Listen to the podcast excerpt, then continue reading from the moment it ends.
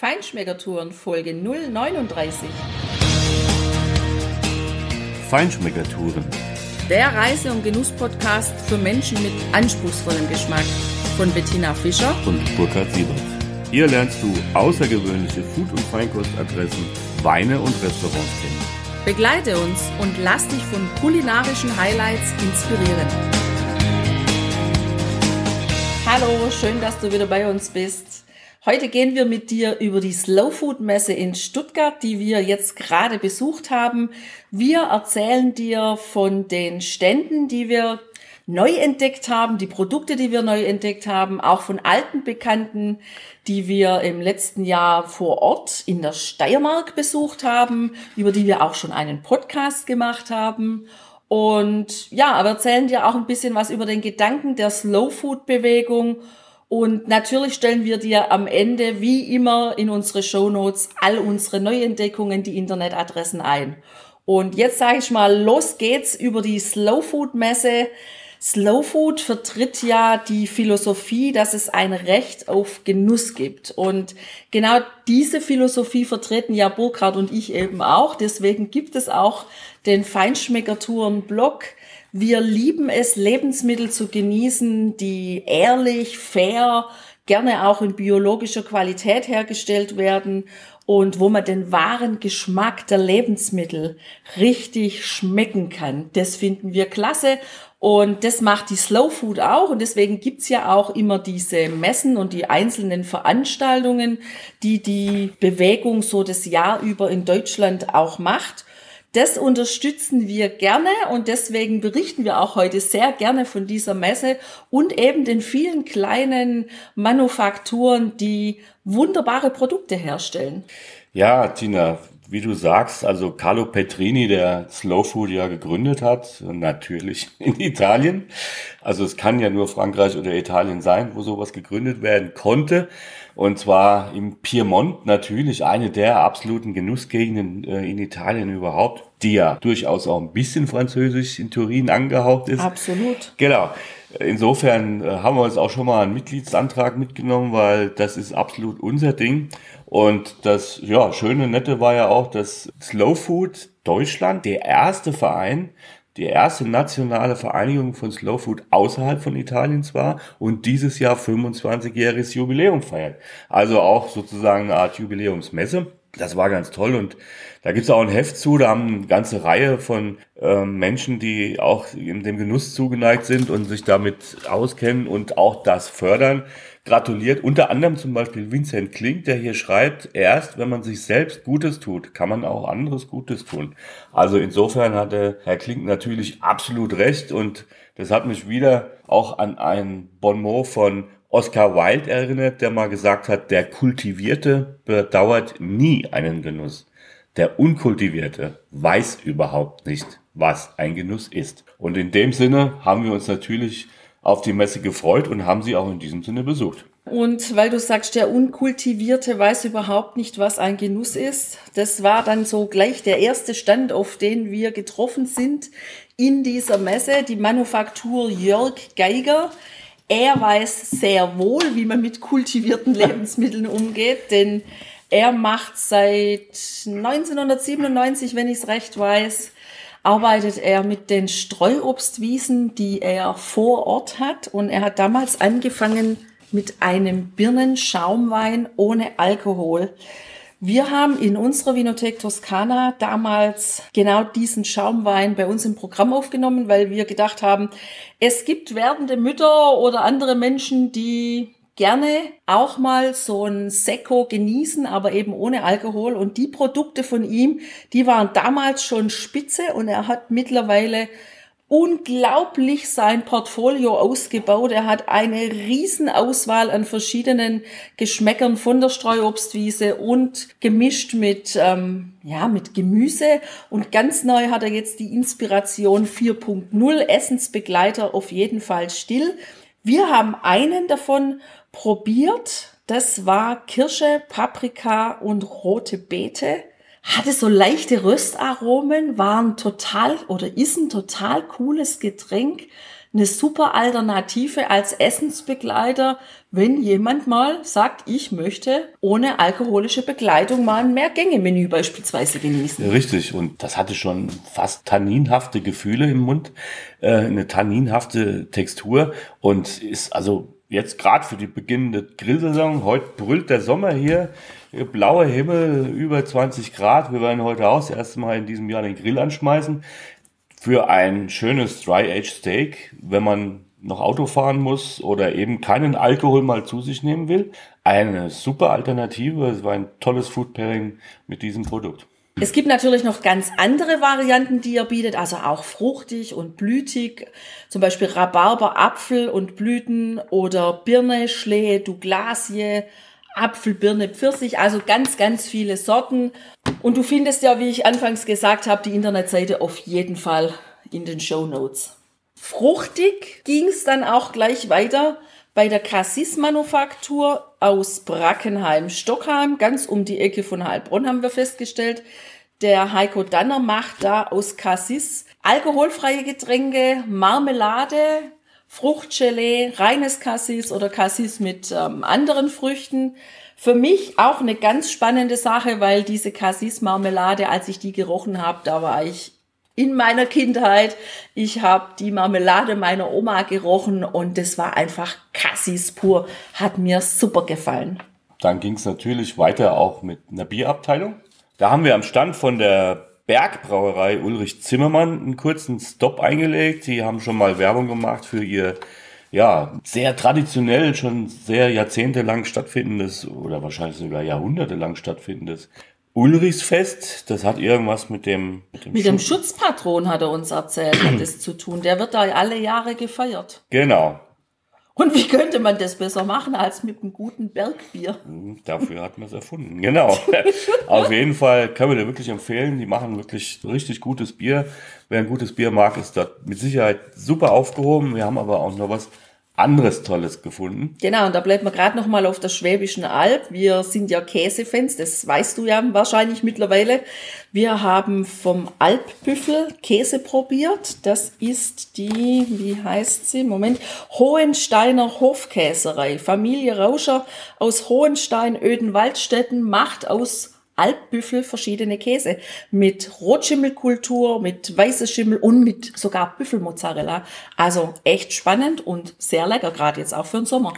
Richtig. Und normalerweise denkt man natürlich bei Käse sofort an, ja, Weißwein in der Regel ein schönes Weißwein-Pairing zum Käse, aber es gibt ja mittlerweile auch eine aufstrebende, sich ausbreitende Kraftbierszene und Kraftbiere passen natürlich von ihrer Machart, von ihren Aromen, von ihrer Aromenvielfalt super auch zu dem Käse und da haben wir was, zwei ganz tolle Adressen gefunden. Einmal die Tettnanger Krone. Dort ist auch ähm, der Chef, der Braumeister, der Fritz Tauscher. An seinem Stand hat mich erstmal fasziniert diese ganz alte hölzerne Registrierkasse, wo natürlich noch Mark und Pfennig und wahrscheinlich war damit noch Reichsmark und Reichspfennig gemeint. Auf jeden Fall habe ich ihn gefragt, ob ich das fotografieren darf. Haben wir auch gemacht, war überhaupt kein Problem. Und dann haben wir gesehen, dass der da lecker aussehendes Bier in seine Gläser füllt. Und dann haben wir gleich mal ein Probierschoppen genommen. Und der hat uns auch ja, richtig überzeugt. Tettlanger Krone, der eben da direkt vor Ort Brauerei und Gasthof zur Krone das Bier dort macht, eben auch im Slow Food Genussführer natürlich steht. Und ja, das war ganz nett. Daneben dran stand auch ein Herr, der dort auch was getrunken hat. Der hat mich dann noch angesprochen, hat, er hätte noch einen Tipp für uns. Wenn uns das Bier schmecken sollte, sollten wir nochmal unbedingt gehen zum Hopfengut Nummer 20. Das haben wir dann auch später gemacht. Und das hat folgenden Hintergrund. Der Fritz Tauscher braut auch für die Bier. Das ist eigentlich ein Hopfenanbaubetrieb, die mittlerweile aber auch äh, Museum haben und eben entsprechende andere Angebote machen und mit ihrem eigenen Hopfen jetzt auch ihr eigenes Bier brauen. Das macht dann eben technisch federführend der Fritz Tauscher. Und da hatten wir auch super viel Spaß an dem Stand und wir hatten vor allem auch tolle Biere. Wir hatten eben die die Hopfensau, die nach Mandarinen schmeckt und schön rötlich karamellig auch im Glas steht und auch diese Aromen hat.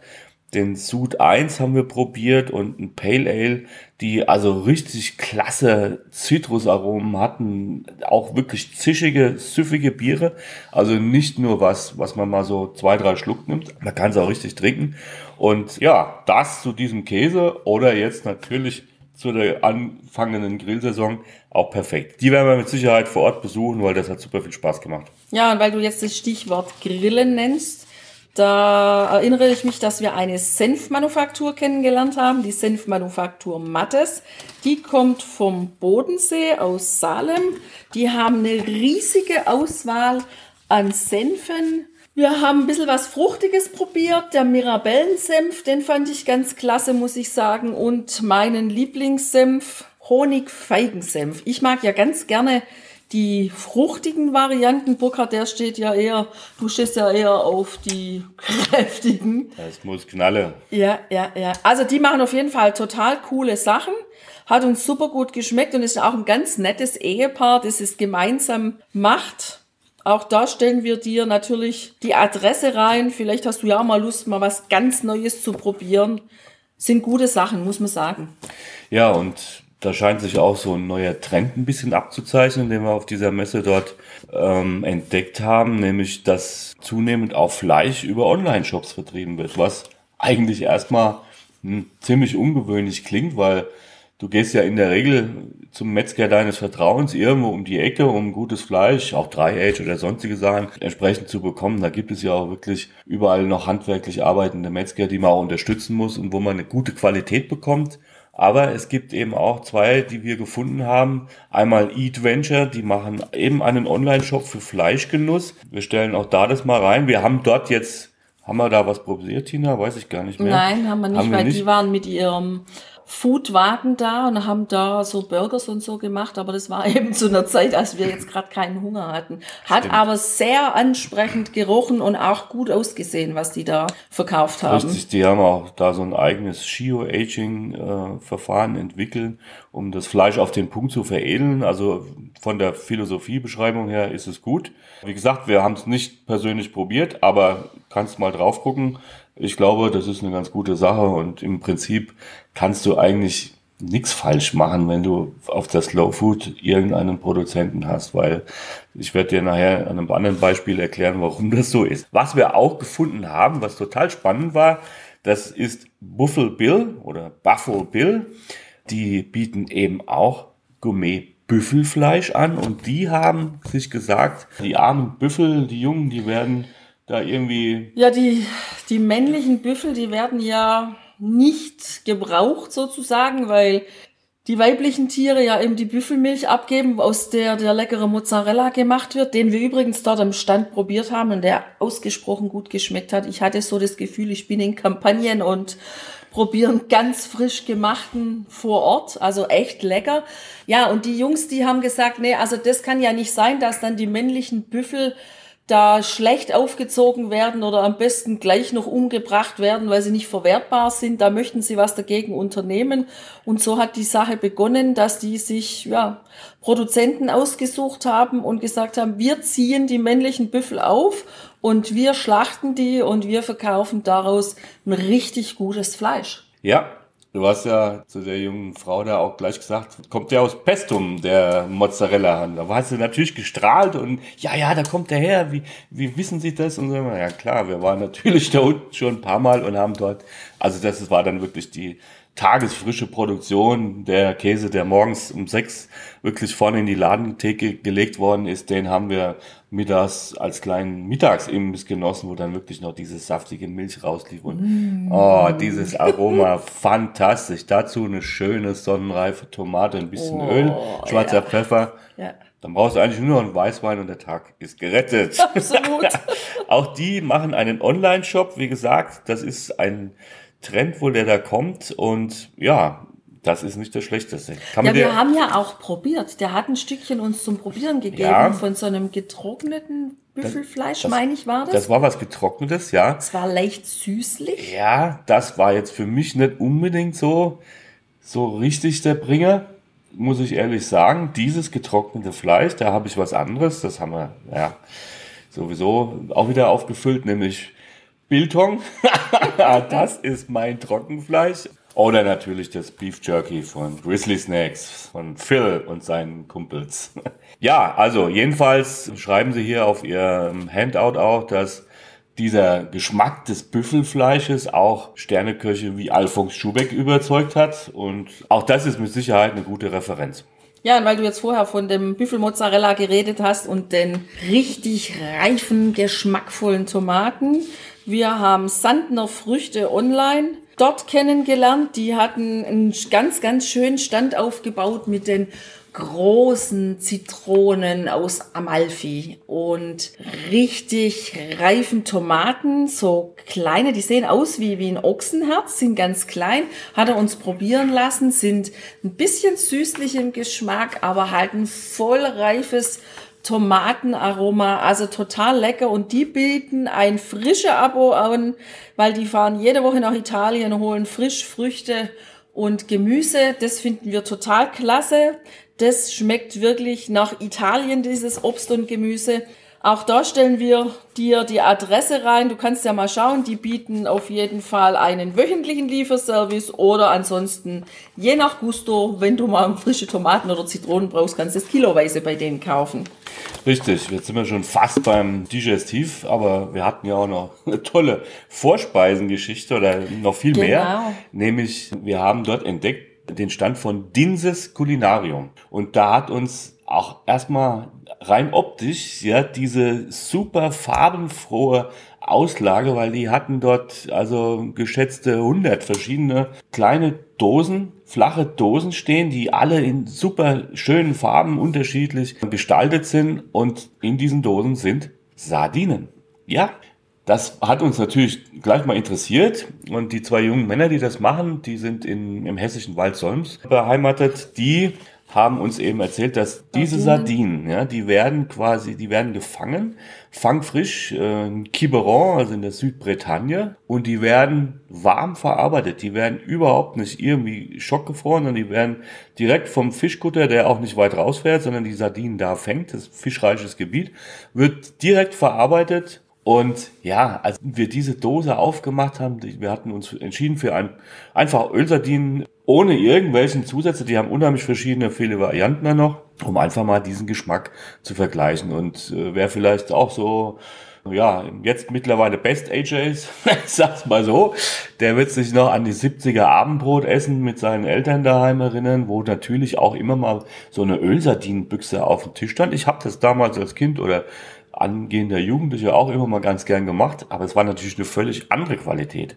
Aber dieser Geschmack, der hat mich total überzeugt. Das war ganz mild, aber trotzdem sehr nachhaltig, ja. Ein super gutes Öl auch da drin und dieser ganz frische Fischgeschmack. Du hast wirklich gemerkt, das ist einfach direkt verarbeitet und da hat es überhaupt keine langen Ketten oder sonst was gegeben. Super. Und die haben natürlich auch noch viel mehr. Wir stellen dir auch natürlich hier die Seite in die Show Notes. Da gibt's noch viele, viele andere Produkte, die sind sehr französisch orientiert, was ich sehr charmant finde. Die haben jetzt auch kürzlich übernommen ein Käsegeschäft in Gießen. Da waren wir mal, Tina, erinnerst du dich, vor sechs Jahren und als der diesen Laden beschrieben hat, habe ich sofort gesagt, ach, das ist doch da in so einem Eckhaus und so. Und dann sagt er, ja, ja, wir haben die gerade übernommen und machen die jetzt wieder frisch auf. Das war damals für uns ein ganz tolles Lädchen, ist auch das einzige Feinkostgeschäft im Prinzip, was es noch gibt, so wie er uns gesagt hat, zwischen Frankfurt und Kassel. Ne? Genau. Ja, also das ähm, ja, ist schon echt schade, dass das immer mehr abnimmt, dass es immer weniger Geschäfte gibt, dass wir Feinschmecker, wir Gourmets, wir Slowfood-Anhänger immer mehr auf die Suche gehen müssen, um ja, Lebensmittel zu finden, die unserem Geschmack entsprechen. Ja, das ist wirklich, wirklich schade. Dabei, da fällt mir auch da wieder Oscar Wilde ein. Wir haben eigentlich einen ganz einfachen Geschmack. Von allem nur das Beste. Genau. Deshalb muss man diese Geschäfte unterhalten. Die Käseglocke heißt es mitten in Gießen in der Nähe vom Markt. Und ja, macht das bitte, wenn ihr da seid. Geht hin, unterstützt sie. Das kann überhaupt nicht schaden, vor allem nicht euch selbst. Wir haben übrigens auch ein Foto gemacht von diesem wunderschönen farbenfrohen Tisch, wo diese Dosen drauf standen. Und wenn du die Fotos sehen willst, dann schau doch mal auf Facebook auf unserer Seite Feinschmeckertouren vorbei. Da posten wir auf jeden Fall auch die ganzen Adressen und auch die Fotos. Ja, weil du jetzt gerade in Frankreich warst und ich so das Bild vor Augen hatte, dass wir da bald mal wieder in Urlaub hinfahren könnten. Vielleicht selber die Sardinen frisch morgens vom Kutter kaufen. Wir haben auch noch was ganz Interessantes kennengelernt. Das ist ein kleines Unternehmen aus Berlin. Sapio, kulinarische Entdeckungsreisen heißt der Prospekt. Wir haben mit dem Inhaber kurz gesprochen, mit dem Philipp Böcker. Der bietet total coole Feinschmeckereisen, Gourmetreisen in Frankreich, Italien und Deutschland an. Also schöne individuelle Reisen, wo nur wenig Teilnehmer dabei sind und wo er oder eben die anderen Reiseleiter, die aber immer eine Beziehung in diese Gegend haben, mit den Teilnehmern dann rumfahren, rumgehen, die Manufakturen besuchen, sich gemeinsam an den Tisch setzen, die Sachen probieren, sei es Lebensmittel, Käse, äh, Trüffel, Wein, was auch immer. Also ist eine echt coole Sache. Ich glaube, dass es da richtig Spaß macht. Die Fotos, die er in seinem Prospekt hat, die sehen auf jeden Fall so aus, als ob die Leute richtig Spaß haben. Und das Essen, was da abgebildet ist, würde ich sagen, lecker, lecker. Ja, und nach dem ganzen vielen Essen muss man natürlich auch einen schönen Abschluss haben, um den Magen wieder aufzuräumen sozusagen. Und da gibt es einige Whisky-Hersteller im Schwäbischen, auf der Schwäbischen Alb. Oder Am Fuße der Schwäbischen Alb, bitteschön. Entschuldigung, Tina, sorry so, ich bin Hesse, so genau kenne ich mich da nicht aus, wo die genauen Grenzen verlaufen. Auf jeden Fall haben wir dort gefunden und auch gerochen an den Riechproben dort an Woitzer und Rogger Whisky von Bellerhof. Dannes schwäbischer Whisky vom Bellerhof. Ja, und es gab auch noch einen anderen, der heißt Gerstemalz. Richtig cool, schwäbisch. Das aufgegriffen, das Schwäbische genau. auf die Etiketten. Das ist richtig. Und diese Distillerie, die steht in einem Ort, der wird geschrieben O-W-E-N, also Oven. So, und aber der heißt nicht Oven. Nein, ich habe es auch gleich richtig gesagt. Als Schwäbin weiß ich das. Der heißt Auentick. Und die Inhaberin, die Frau Dannemann, die war total begeistert, als ich gesagt habe, wow, Sie sind aus Aue und hat dann ihren Spruch abgelassen, den ich schon öfters gehört habe, aber schon auch lange wieder vergessen habe. Oben sagen die Doven, Auen sagen die Schlauen. naja, auch die Schwabe müssen jetzt Spaß haben. Ne? Absolut. Auf jeden Fall hast du mit dem Whisky bestimmt auch Spaß mit den verschiedenen Produkten, die die anbieten. Das war wirklich lecker, sehr aromatisch und wir haben dann auch noch die Destillerie Berghof Rabel gefunden, die eben auch schwäbischen Whisky machen. Dort haben wir einen probiert, einen Alpdinkel Whisky und der war richtig lecker, der war sehr vollmundig im Geschmack, leicht süßlich hatte ich in Erinnerung und ja, also richtig tolle Sache. Es gibt dort noch weitere in Aue Tech, ja, also da muss, muss irgendwie ein Nest sein oder wie auch immer. Auf jeden Fall lohnt es sich da mal vorbeizugucken, wenn du dir mal solche Whiskys auch reintun willst. Ja, und dann haben wir noch was ganz Spannendes gefunden. Gin ist ja mittlerweile auch sehr en vogue. Da gibt es die Gebrüder Elwert, die eben auch eine Spirituosenmanufaktur, nennen sie das, vor mittlerweile nun fünf Jahren gegründet haben. Das kommt aus einer Apothekersfamilie raus, wo man ein Böhmenkirchner Lebenselixier gemacht hat. Und ja, dieser Kräuterelixier nach Opas Rezept wahrscheinlich, den machen sie immer noch. Der, ja, hat richtig gut geschmeckt. Das war ein richtiger Magenputzer, aber sehr fein, also ja. sehr, also genussvoll, sehr genussvoll. Das hat uns gut gefallen und die machen eben auch Gin. Und den haben wir natürlich auch probiert. Ich bin ja du weißt das ja, eher der Purist. Ich trinke den am liebsten pur. Und äh, natürlich gibt's das auch mit vielen Gin Tonics eben als mit Tonic Waters und so. Und da ist der Punkt, wo wir wieder mal erlebt haben, dass Slow Food auch wirklich auf die Einhaltung ihrer Philosophie achtet, weil die Dame da an dem Stand hat uns gesagt, sie hatten eigentlich vor, einen ein total angesagtes Tonic Water natürlich mitzubringen, um den damit verkosten zu können. Aber das durften sie nicht an den Stand stellen, weil da eine Ingredienz drin ist, ein Bestandteil, der der Philosophie von Slow Food widerspricht. Und da muss ich sagen, das finde ich richtig konsequent und gut. Ja, und dafür haben wir es aber dann auch pur probiert und dann noch mit so einem ja, Ingwer-Saft oder Ingwer-Limonade, die von einem anderen Stand mhm. gegenüber kam. Sehr lecker, der Ingwer-Saft. Für mich allerdings in der Kombination, durch das, dass der Ingwersaft so wirklich intensiv im Geschmack war, in Verbindung mit dem Gin, war mir der Ingwer zu präsent. Also für mich hat es nicht so ganz gut gepasst. Letzten Endes war es schön präsentiert und ja, also pur war der Gin echt richtig gut, fand ich. Ja, apropos Gin, Tina, wir haben ja auch noch nicht nur Neues entdeckt, sondern auch gute alte Bekannte wiedergefunden. Und Stichwort Gin ist natürlich klar, Gölles aus der Steiermark. Natürlich waren wir am Standort und haben auch noch was probiert und ganz nett uns unterhalten. Der Michi Kohlmeier, mit dem wir damals das Interview geführt haben. Du kannst das Interview in Folge 013 hören und einen Bericht über Gölles allgemein in Folge 012. Den haben wir nicht dort angetroffen, aber natürlich ganz nett grüßen lassen. Also von hier aus auch nochmal Hallo in die Steiermark, Michi. Ich hoffe, es geht dir gut und der Gin läuft, weil euer Gin mit nur fünf Bestandteilen hat mich total überzeugt. Der einfach geniale Zitrusaromen und dieser Koriander da drin eine würzige Note gibt. Äh, ganz toll. Ja, und wir haben noch jemanden getroffen, den Harald aus der Schalkmühle. da haben wir damals die Besichtigung mit ihm zusammen gemacht. Die Podcast-Folge, die kannst du dir auch anhören. Das ist die Episode Nummer 17. Es gibt auch von der Schalkmühle wie von Gölles Blogbeiträge, die du dir anschauen kannst. Ja, und der Harald hat sich auch total gefreut, uns wiederzusehen. Wir sind uns an einem Essenstand über den Weg gelaufen. Er hat uns sofort wiedererkannt. Genau. Und er hatte auch wieder sein super geniales, geröstetes steirisches Kürbiskernöl dabei. Und weil ich nicht ganz gleich auf dem Fläschchen das Etikett äh, ganz erfasst habe, lesen konnte, habe ich ihn extra gefragt, ist es denn auch das steirische, also das geröstete? Und er war ganz begeistert, dass wir natürlich noch wussten, was tatsächlich der entscheidende Unterschied ist, weil es gibt natürlich auch normales Öl dort, aber was nicht steirisch heißt, das ist auch Kürbiskernöl, aber eben ungeröstet. Aber das geröstete, das ist einfach der Wahnsinn, das musst du probieren und wenn du da bist oder es irgendwo anders bekommst, Schaltmühle, die haben auch tolle andere Produkte natürlich. Das ist auf jeden Fall eine super Empfehlung.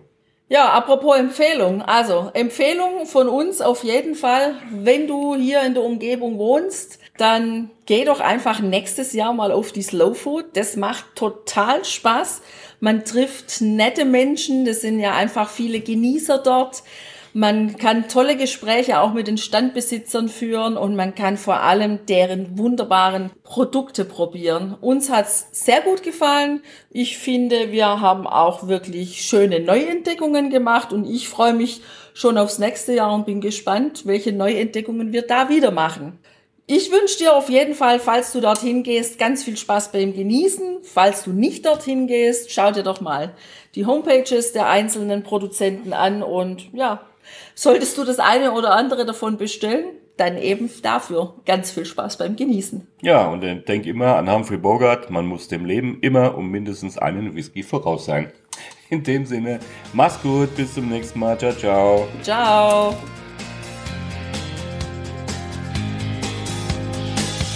Hier endet dein Genusserlebnis noch lange nicht. Komm rüber auf unsere Homepage feinschmeckertouren.de und schau dir die Bilder zu unserer Show an. Dort findest du auch wertvolle Links zu den heutigen Empfehlungen.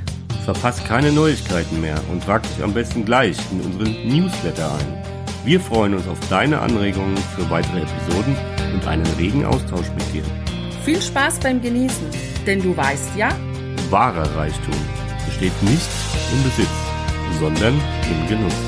Deine Feinschmecker Guides Bettina und Burkhard.